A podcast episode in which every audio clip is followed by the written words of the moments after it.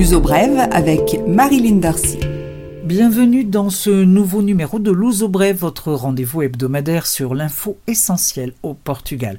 Et bien sûr, pour commencer, la grève du carburant, une situation tendue après la décision du gouvernement de recourir à la réquisition civile pour le transport des combustibles. La mesure a été prise dès le premier jour de grève, lundi 12 août. Le gouvernement a estimé que l'approvisionnement stratégique, comme pour les hôpitaux et l'aéroport de Lisbonne par exemple, était menacé. Les militaires et les gendarmes sont mis à contribution pour convoyer les camions-citernes. Les chauffeurs grévistes ont annoncé pour leur part qu'ils ne respecteraient ni le service minimum ni la réquisition civile. Le ton laisse prévoir un durcissement de la situation. La grève entamée le 12 août n'a pas de date de fin, du moins au moment de l'enregistrement de ce Luso brève.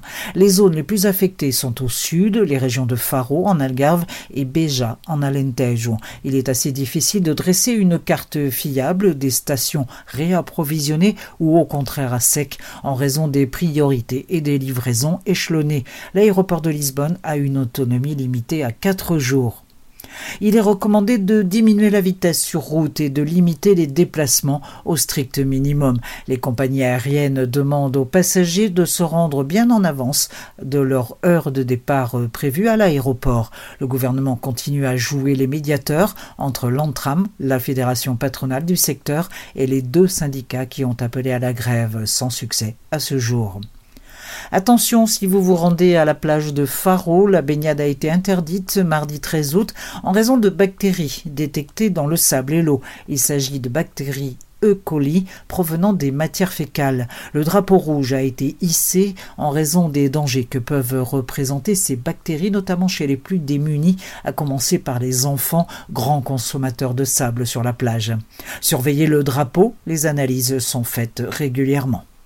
L'Algarve, nous y sommes, nous y restons. C'est dans cette région que l'on trouve 11 des 25 municipalités offrant l'immobilier le plus cher au Portugal en tête. Lagos, suivi de Loulé, Lagoa, Albufeira, Tavira, Portimão, Faro, Silves, Villarreal de Sant Antonio, Castromari et Olion. Le prix du mètre carré oscille entre 1675 euros à Olion et 2620 euros à Lagos. Ce classement a été effectué par Idealist, une plateforme immobilière à Lisbonne. Le prix est désormais de 4500 euros le mètre carré. La capitale arrive devant Cascais, deuxième, et plus surprenant, Grandola, troisième sur la liste.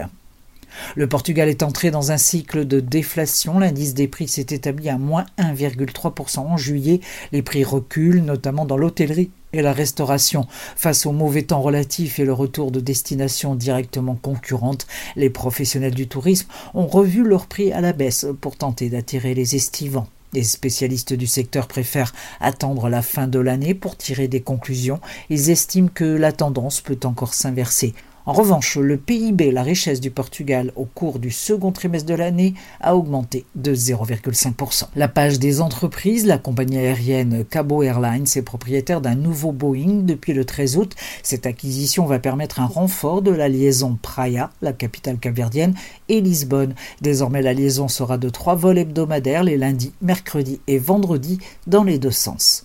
La compagnie Aiglazur confirme son désengagement au Portugal d'ici à la fin de l'année au profit de Vueling. Selon la compagnie, les 100 000 passagers qu'elle transporte actuellement n'auront pas de problème pour leur retour de vacances. TAP, en revanche, continue à flirter avec le succès. La compagnie aérienne du Portugal a transporté le mois dernier plus de 1,7 million de passagers.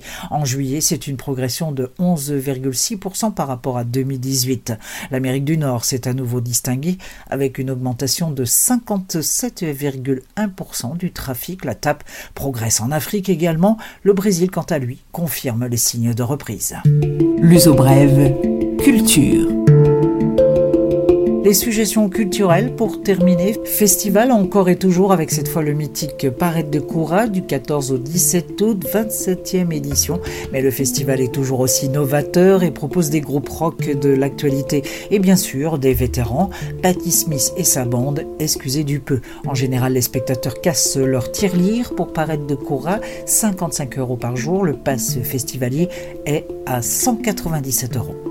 Du 15 au 18, c'est Sol de Caparica, un festival davantage centré sur les chanteurs et groupes portugais, mais aussi brésiliens.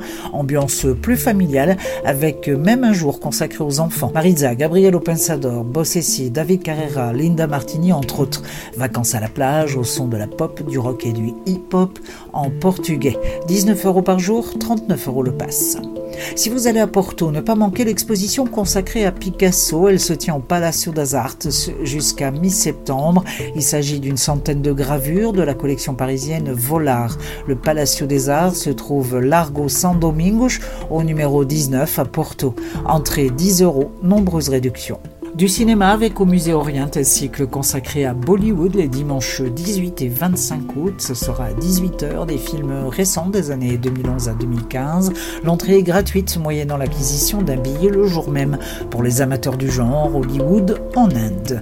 Visite guidée du Palais Frontière le soir, plusieurs dates programmées jusqu'en septembre. Le palais s'illumine le soir surtout son jardin. La visite guidée se fait en français et également en portugais. C'est pas aux mêmes dates bien sûr pour en savoir plus consulter notre site www.lisbonneaffinité.com et bien sûr le Palais Frontera. C'est la fin de ce numéro de Luso Brève, le programme d'information essentielle pour les francophones du Portugal et d'ailleurs, en podcast et en accès direct sur le net. Il suffit de taper Luso Brève TSF pour y accéder. Le programme prend quelques jours de vacances. Je vous retrouve très bientôt.